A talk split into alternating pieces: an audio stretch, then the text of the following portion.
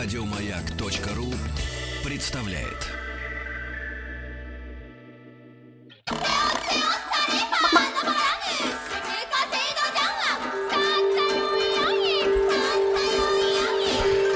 Правильное название Японии – Ниппон. Не понял? Я понял. Это Япония. Друзья мои, сегодня у нас четверг, вы это знаете. И, э, конечно, мы рады приветствовать в нашей студии Виктор Петрович Мазурик. Виктор Петрович, доброе утро. Э, Да, да, доцент кафедры японской филологии Института стран Азии и Африки, кандидат филологических наук. Ну и большая тема вот в рамках нашего знакомства, да, с японской культурой, историей, с людьми. Э, Дзен-буддизм, да, в продолжении у нас да, Да, этой именно темы. эта тема больше всего недоразумений всяких порождает, ложных стереотипов и так далее. Был период повальной моды на дзенский буддизм в Европе послевоенной а и в Соединенных Штатах также. И поэтому здесь вот особенно важно все точки надо ее, так сказать, проставить очень аккуратно, потому что иначе э, вот это представление, что все японцы без конца впадают э, в нирвану, в медитацию, в сатори и так далее, она совершенно неверна. А чему это может научить нас? Если очень коротко сформулировать, более внимательному отношению э, к м, жизни вообще. К самому вот факту своего существования, которое мы никак не хотим признавать, а точнее говоря, чувствовать не умеем, как невероятное, несказанное чудо, которое вообще нуждается э, в очень внимательном, почти молитвенно внимательном отношении буквально каждому шагу, вздоху и выдоху в нашей жизни. А мы Виктор часто- Петрович, ну, наверное, это происходит из-за того, что рядом мы видим подобные чудеса, э, я имею в виду людей, которые ведут себя э, совершенно беспардонным образом, да, и они снижают нашу самооценку как чудо. Нас все время что-то сбивает с панталыку. Мы все время впадаем в какой-то ложный такой дурной автоматизм, какие-то цепь ложных представлений, которые далеко не только дзенская традиция, если внимательно обратиться к э, христианской, скажем, традиции, то же самое. Э, Она учит как бы не притыкаться ни обо что, проходить сквозь все и хранить вот эту цельность, целомудрие, цельность взгляда на мир э, с нераз, неразбитым вот этим самоощущением.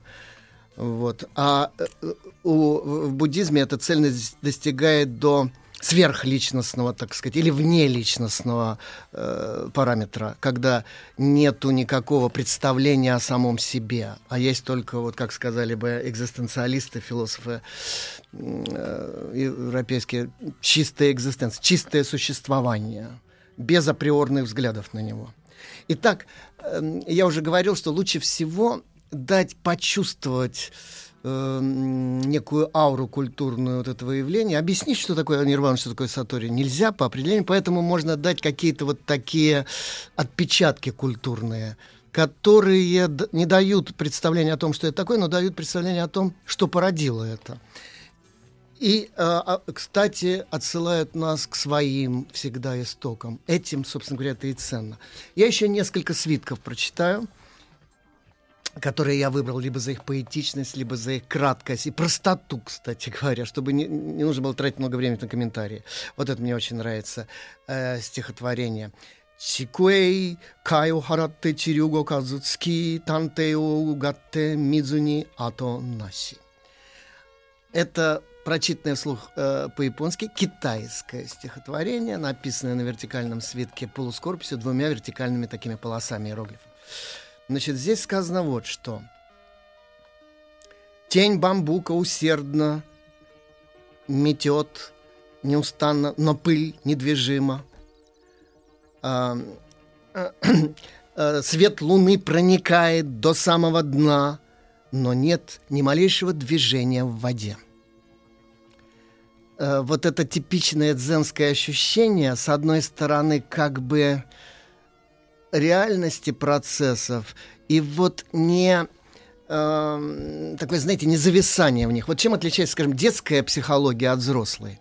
Вот мы, взрослые, живя в мире логических связок, сценариев идеологических, всяких там рациональных, психологических, да и так далее. Мы любое действие в отношении своего любимого я, особенно, знаете, люди вот ориентированные на себя любимых, очень такие себелюбивые люди, они все в колючках, они не могут пройти мимо какого-нибудь куста, чтобы не нацепить на себе кучу э, занос, колючек и так далее. У них все вот это я несчастное, ободранное, болит всегда, куча всяких э, претензий ко внешнему миру, там образов врагов и так далее. А вот человек, который меньше всего о своем я думает, он проходит вообще как нож сквозь масло, сквозь любую практически ситуацию. Так вот, ребенок, он может жутко обидевшись и топотать ногами от гнева, в следующую секунду еще не просохли слезы, которые фонтаном из него лились, как из клоуна угу. на арене. Он уже у него э, улыбка до ушей, и он уже смеется и так далее. Он не остается вот в этих, так сказать, ощущениях. Его психика похожа на резиновый мячик, который сожмешь, вот он сжатым. Отпустил, и он снова кругленький и улыбающийся, так сказать. А взрослая психика – это уже, знаете, такой пластилин, пластик. Вот раз, и это вмятина, мы ее несем потом по жизни иногда до, до гробовой доски. И вот эта э, пирамида всех этих мнений, обид, размышлений, сомнений, мы под ней буквально изнемогаем, хотя часто не чувствуем это. Поэтому вот такая вот, вот эта поэтическая бам, тени бамбука, которая метет пыль, а пыль недвижная, или там луна, которая буквально прорезает воду до дна, но вода совершенно не, не так сказать, не движется, да. да. Или вот еще. Кобоку ханахираку э, гогайно хару. Вневременная весна, когда расцветают цветы на сухом высохшем дереве. Это напоминает слова средневекового драматурга и мыслителя, конечно, крупного японского Дзаами, который высшую точку актерского мастерства на сцене обозначал так. Самое интересное на сцене, когда ничего не происходит. Когда, значит, молчание. И он говорил, это похоже, особенно у стариков великих, у актеров, это похоже на расцвет весенних вишен цветов на высохшем дереве. Это то, что мы с вами называем чудом искусства когда это уже нельзя объяснить ни технологией актерской, ни какими-то там внешними параметрами голоса, лицедействия и так далее, а когда возникает вот некий такой, знаете, вот некая художественная сатори, вот этот катарсис метафизический, когда мы проходим сквозь то, что нас обычно давит и принижает. Или еще такое. Это уже воинское. Анзен ва канаразу симо сансуо мутиидзу.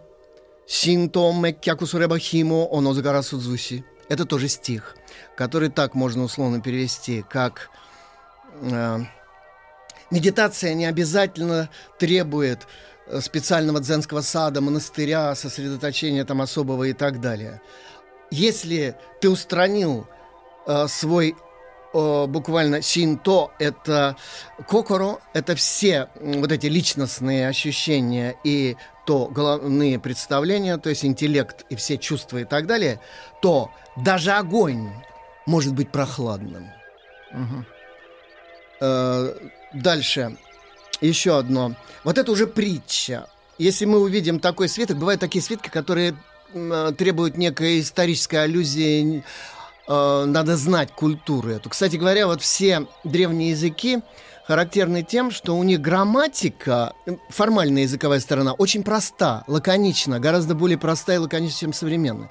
Поэтому, когда вот студенты пугаются того, что надо читать там древний вэньянь, древнекитайские студенты-японисты, или э, старый японский язык, мне приходится их успокаивать, говорить, что там всегда все э, в формальном языковом плане выражено гораздо проще, чем у нас. Но зато там требуется компетенция вот этого глубокого вхождения, проникновения в текст и знания контекста, того, что стоит за ним.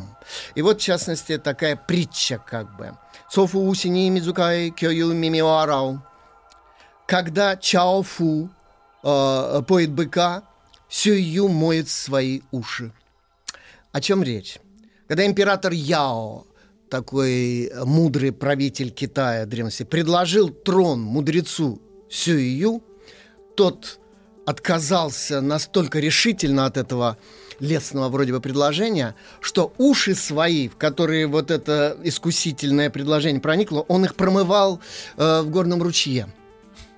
А другой мудрец, пастух Чао Фу, своего быка стал поить выше по течению, не там, где обмыты уши вот в этом лица. Опять же, чтобы загрязнение не достичь Как вот запущено, этими да? мирскими ценностями. Ну, для нас это, конечно, немножечко выглядит так парадоксально, радикально и комично, но для дзен это очень все серьезно. Дальше, вот слова Гаутамы, царевича Гаутамы, который по преданию, по житию его, он произнес в момент рождения своего. Вот когда я уже, кажется, говорил, когда мы видим с вами где-нибудь вот в Музее культуры Востока, это статуэтку Гаутамы, маленького мальчика, который стоит с одной рукой поднятой вверх, а другой вот так опущенной вниз, а один палец на небеса показывает, другой на землю. Якобы при рождении он произнес «Аз есть единый, сущий, поклоняемый на небе и земле». А, так вот эта фраза «Тенджо тенге юйга докусон» на небесах и на земле я единственный достойный поклонения. Это не о Гаутаме, не о царевиче историческом, ставшем Будха, оз- э, пробужденным или озаренным. Это о каждом из нас с вами. Вот скажи себе, аз есть. Вот с точки зрения христианства это недостаточно, потому что у нас есть тогда а, как бы получается, что мы будем заниматься все время самокопанием и самоесом и открытием себе вот этой трансцендентной истины. У нас есть возможность движения вверх и вперед. В дзенском же буддизме нельзя открыть Будду нигде, кроме как внутри себя самого. Этим объясняется фраза. Ну или вот еще. Хакун тайри хакуно мидзу рюсуй сери рюсуо киказу. Проникая в белые облака, не вижу их. Всматриваясь в белые облака, не вижу их. Вслушиваясь в шум ручья, не слышу его. С чем это сравнить в культуре нашей? А вспомним такие слова в христианской культуре. «Не сотвори себе кумира ни из чего земного». Не притыкайся ни обо что, что в этом мире. Даже самое вроде бы прекрасное, высокое и так далее. И тогда ты будешь свободен. Если у тебя есть надмирная, трансцендентная точка самоидентификации, тогда по отношению к этому миру ты свободен. Как-то один сказал средневековый мыслитель, когда кто-то ему там из гностиков или атеистов сказал, ну ты говоришь там, я раб Божий, раб Божий, чем хвалиться-то раб? Он сказал, но раб Божий больше земных царей, потому что иерархия немножко другая.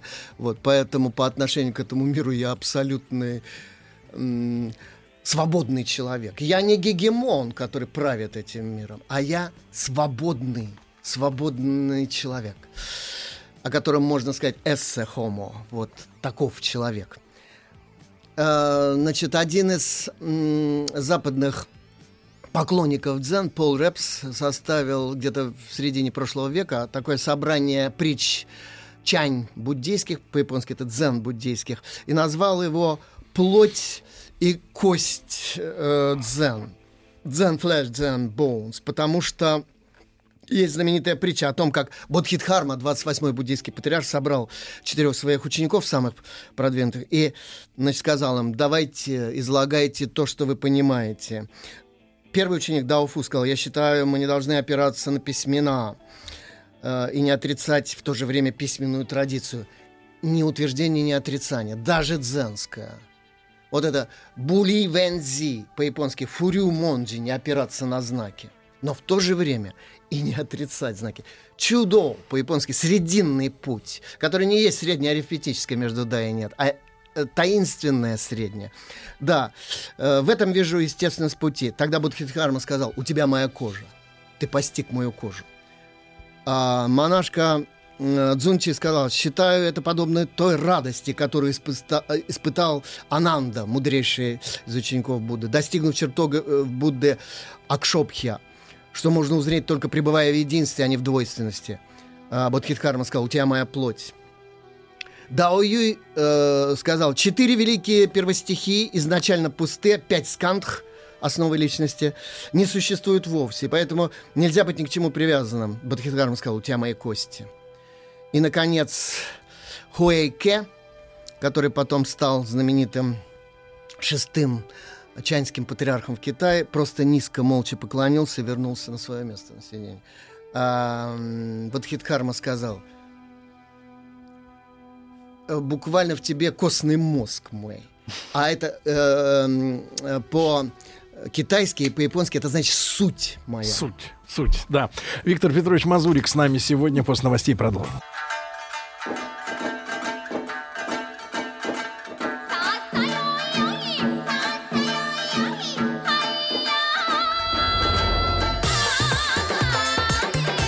Я понял. Это Япония. Не да, как говорится, не нет. Не нет. Вот так вот. Такое В хорошем смысле. зависальческое такое состояние, да. Виктор Петрович Мазурик, кандидат филологических наук, доцент кафедры японской филологии Института стран Азии и Африки Московского государственного университета. С нами мы продолжаем. Виктор Петрович, да, прошу. Итак, для тех, кто, скажем, не читал книжку Пола Репса с с собраниями вот этих э, дзенская плоть, дзенские кости. Кстати, корректнее было бы назвать чанская уж плоть и кости, потому что там в основном... Там, правда, есть и японские сюжеты, но в основном все-таки китайские. По происхождению этот медитационный буддизм, он даоско-китайский, я бы сказал, по духу. Но я вот просто в разброс, сознательно не выстраивая ни в какие логические цепи, хотя можно было бы поклассифицировать эти сюжеты, так сказать, по определенным а, принципам подходам, но я именно по-дзенски буду давать их методом случайных чисел, как математики говорят, для того, чтобы это лучше чтобы не, сл- не складывалось вот представление, такое, знаете, ложно-стройное философское представление об этой системе. Итак, вот э, некоторые сюжеты коротенькие. Вы, во второй половине 19 века, в эпоху Мэйджи, э, некий профессор университетский из э, имперского университета, который ныне является государственным университетом токийским, пришел к э, наставнику чанскому э, Нан Ин и расспрашивал его о принципах буддизма и так далее. Старый уже человек, а он ему подавал чай, как положено хозяину такому хлебосольному. Он, значит, наливал ему в чашку чай и э, заслушался рассуждения этого профессора. И чай у него переполнился чашку и лился уже на стол. Профессор сказал, слушайте, у вас же вот самое... Течет. Чашка Краев не видишь, полна. да. Давно полна. Тогда тот, э, так спохватился и сказал, да, да, а вот вы тоже такой же. Вот вы настолько полны своими этими представлениями, идеями, взглядами, что что я могу вложить в вас, какую мудрость, когда сначала освободите свою чашечку и приходите ко мне тогда, сказал он. И отправил его домой. Э, Значит, или вот такое тоже несколько ироническое. Банкей, известный наставник позднего средневековья дзенский, э, как-то а ведь не все так беспроблемно э, происходит. Там же есть очень много разных школ буддизма, которые часто и спорят друг с другом. К нему пришел какой-то, ну, скажем, там, нечереновец э, из лотосового буддизма и заявил ему, что чему бы ты там ни учил, ты не сможешь меня сбить с пути и вообще заставить меня подчиняться и поставить под свой контроль. Ну давай, попробуй это сделать, Банкей.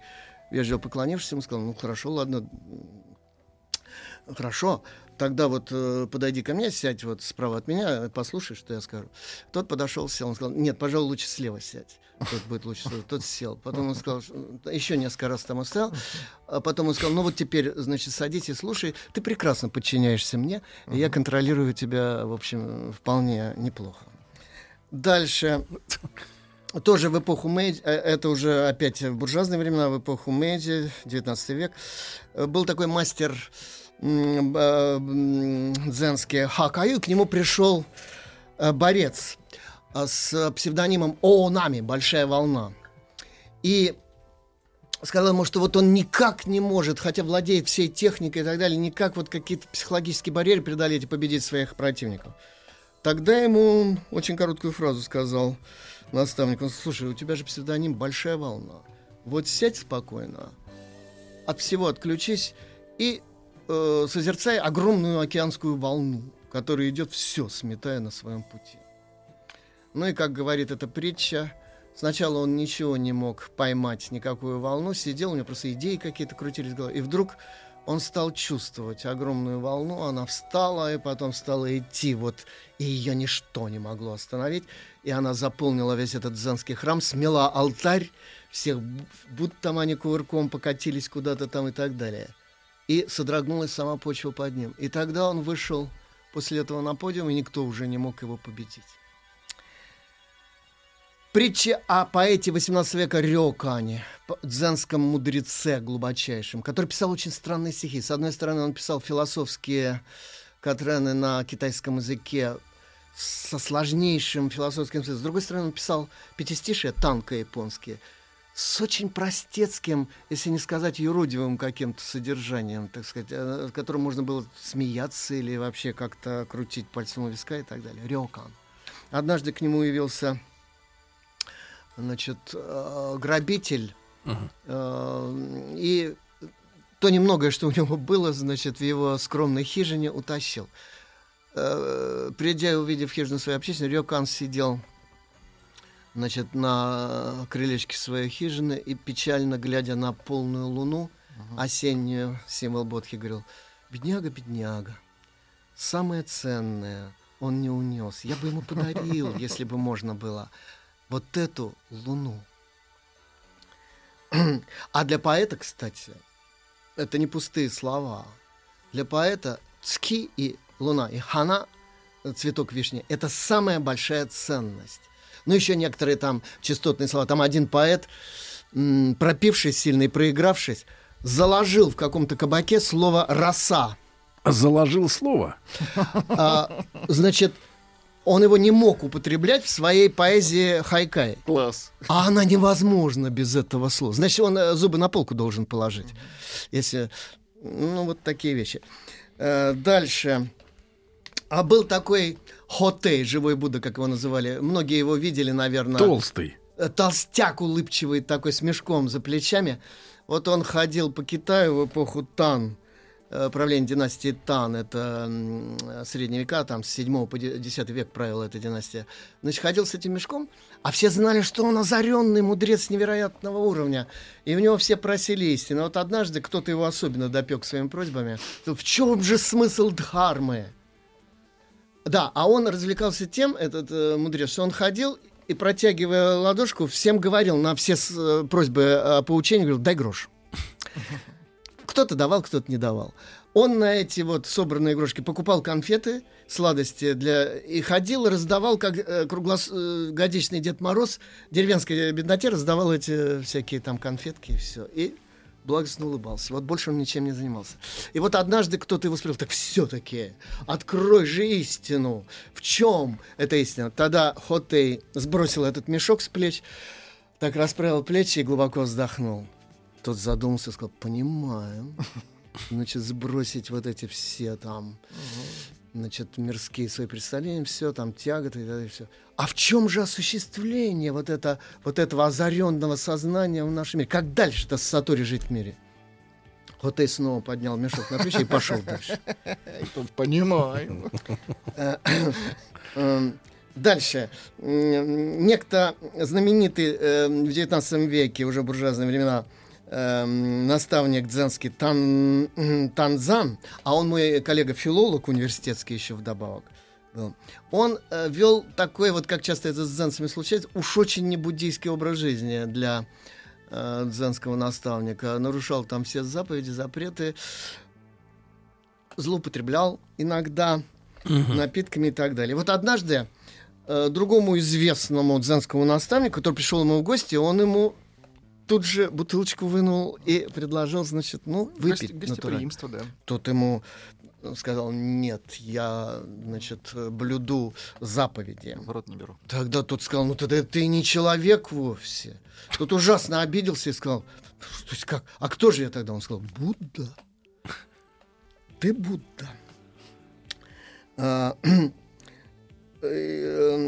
В Китае некто, значит, два мудреца дзенских, один помоложе, другой постарше, странствовали вместе и переходили через...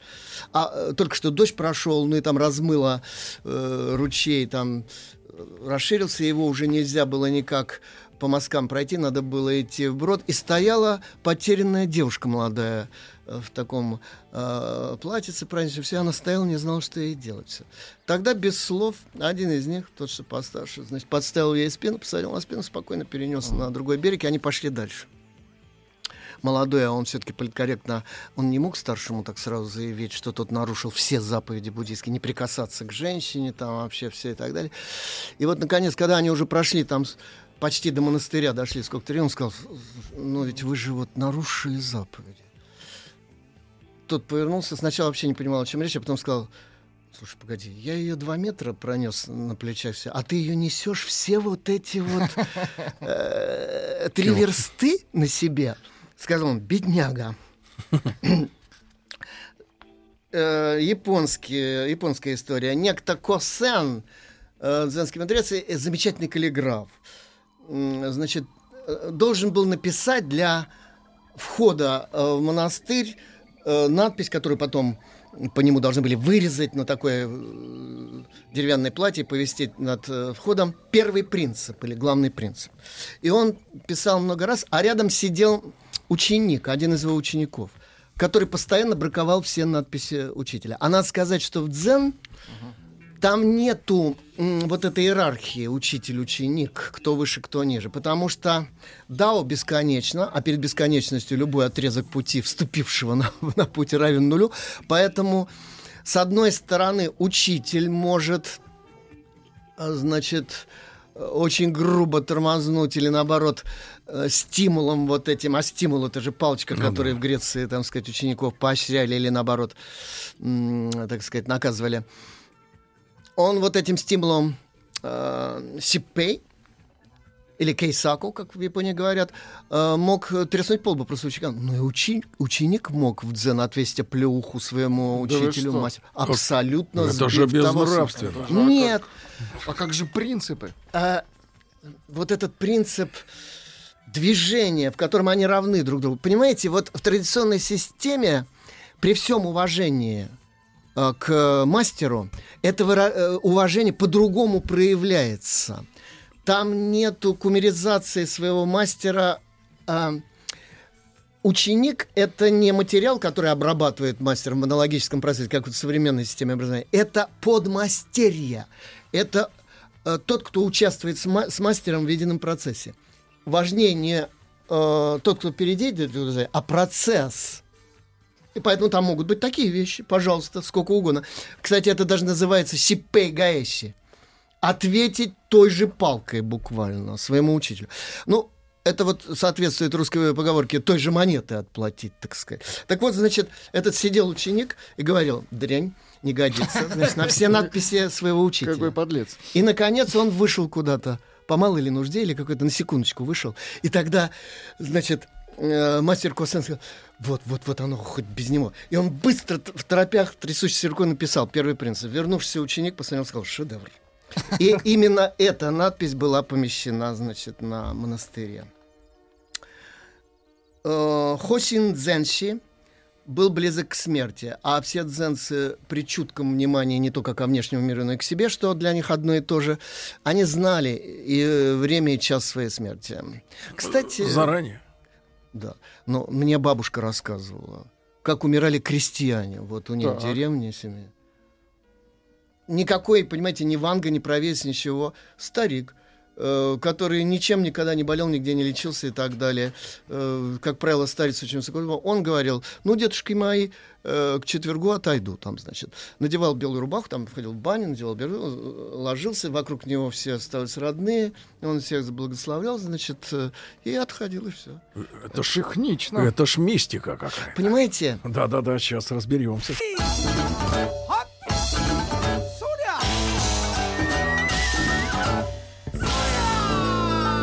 Понял. Все о Японии.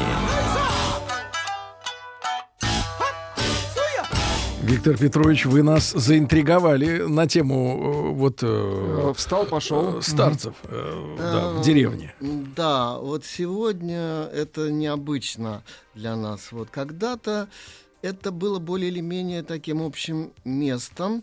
Вот, хотя, конечно, и тогда были и болезни, были люди, э, в общем-то, разный образ жизни ведшие, и там не, нельзя сказать, что все крестьяне были святыми там и так далее. Но, однако, у них образ жизни был гораздо ближе к природе, чем у нас с вами, поэтому они очень многие вещи чувствовали, естественно, лучше, чем мы. Вот и все, никаких чудес тут нет. Так вот, когда умирал Хосин Дзенси, его ученики попросили написать стих прощания жизнью, как это было принято.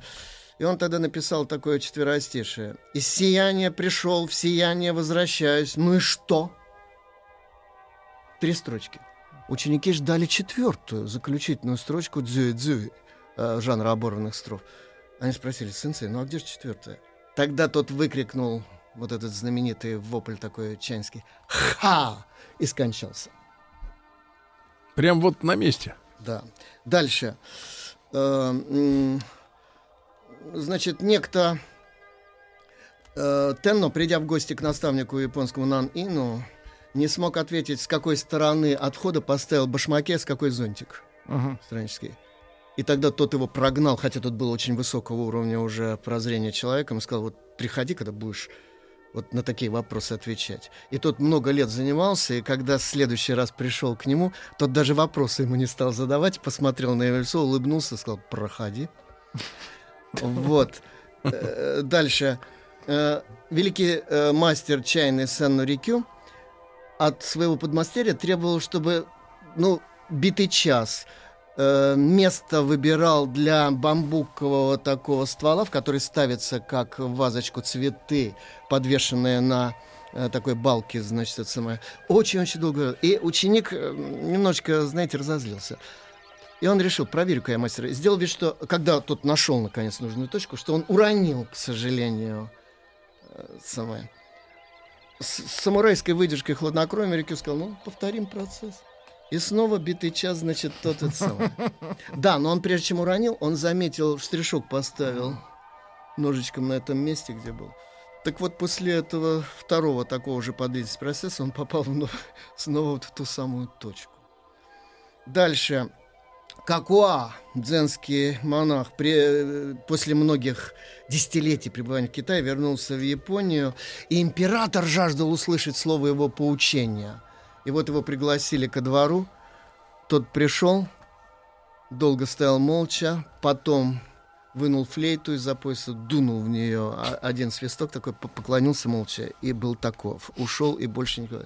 Это была его проповедь. Красиво. Э, Дальше. Рёкан однажды его попросили нравственную проповедь для племянника э, в одной семье, сбившегося с пути, провести. Он пришел, он уже был очень старым, тот самый поэт Рёкан. Общался с племянником, говорили о чем угодно, о королях ни- никаких моральных проповедей не читал. Он у них там пообедал, потом стал прощаться при полном недоумении родителей, значит, а попытался наклониться, подвязать себе завязки сандалий и не смог, потому что был очень старенький и так далее. Он попросил это племянника сделать. А, племянник, значит, подошел к нему, увидел, насколько тот немощен и, э, так сказать, уже такой м, дышащий наладан, завязал ему повязку, тот ему сказал, жизнь быстро проходит, мальчик, будь внимателен, и ушел. Племянник после этого стал другим человеком. Он бросил свои забавы и так далее. Дальше. Банкею, наставнику японскому эм, э, позднего средневековья, э, один пришел монах и сказал, что не может со своим характером справиться внутренним, который все время взбрыкивает. Банкей ему сказал, покажи мне свой характер. Тот ему сказал, как, как я его покажу, я не знаю, где он. Он э, сам по себе приходит и уходит. Тогда Банкей сказал, значит, это не твое, значит, плюнь на него и забудь. Дальше. Двое китайских монахов спорили, что движется, флажок или ветер развивающийся. Третий монах подошел, сказал, оба дураки, движется не флажок, не ветер, а ваше сознание. А, Двое других шли у берега пруда, и один сказал, как приятно этим рыбкам резвиться в пруде. Второй монах сказал, ты же не рыбка, не знаешь, приятно им или нет. Он сказал, ты же не я, ты же не знаешь, знаю я, как приятно, ры- как приятно рыбкам или не знаю. Э, э, Значит, э, попросили на юбилей там одного написать свиток о процветании семьи. Э, Каллиграф Дзенский написал, э, умирает отец, умирает сын, умирает внук. Это поздравил он, да? Да, он поздравил. Ему сказали, ты чего вообще? Он сказал, я вам написал формулу семейного счастья. Правильное чередование ритма вещей. Если бы было наоборот, вот тогда это было бы несчастье. Дальше. Э, умирающий монах сказал Иккю, который пришел его напутствовать перед смертью. А это Иккю, знаменитый дзенский юродивый такой мудрец. Зачем ты пришел вообще ко мне, тратить мои последние минуты? Я один пришел в этот мир, один ухожу ч- ч- а, а, в одиночке. Чему ты меня научишь? Икки ответил, я научу тебя пути, в котором нет прихода и ухода. А, э, Значит, э, один наставник учил своего ученика правильно отвечать на любые вопросы, которые ему задают. Э, Маленький такой отрок наставник. И вот он встречал такого же подростка от другого наставника и никак не мог правильно ответить на вопрос. Например, он задавал тому вопрос, спрашивал, «Э, куда ты идешь? Тот отвечал, ну куда ноги несут? И тот не знал, что дальше сказать, чем крыть, так сказать. Он возвращался к своему наставнику и сказал, а как вот быть? Тот ему сказал, а ты ему задай вопрос, а без ног? Что делать? Э, Тогда тот спросил, куда ты идешь? Он ответил, куда ветер дует? Наставник ему сказал, а ты скажи, а если без ветра нет? Тогда третий раз он спросил, ты куда идешь? Тот, тот сказал, на рынок. Э, Дальше. Э, История о привидениях. Одну э, э, молодку японскую мучил призрак ее влюбленного в нее юноши, который получил с нее клятву, что она ни за кого не выйдет замуж после его смерти. И тогда, значит, она пришла к чайнскому наставнику, тот сказал ей, э, значит, э, э, мы с тобой справимся с этим. Э, когда снова пришел признак, сказал, я знаю, ты ходил к этому мудрецу, ничего он тебе не поможет. В общем, очень много раз так было. И тогда наставник сказал, а ты вот что сделай. Возьми несколько бобов и вот так э, ладонь за руки, за, за спину введи, и спроси у него, сколько у меня бобов в руке. И, значит, когда он задал этот вопрос Виктор призраку, Петрович, мы- явившемуся, то ответить было некому, ибо призрака уже не было. Спасибо большое. Виктор Петрович Мазурик с нами сегодня был. Еще больше подкастов на радиомаяк.ру.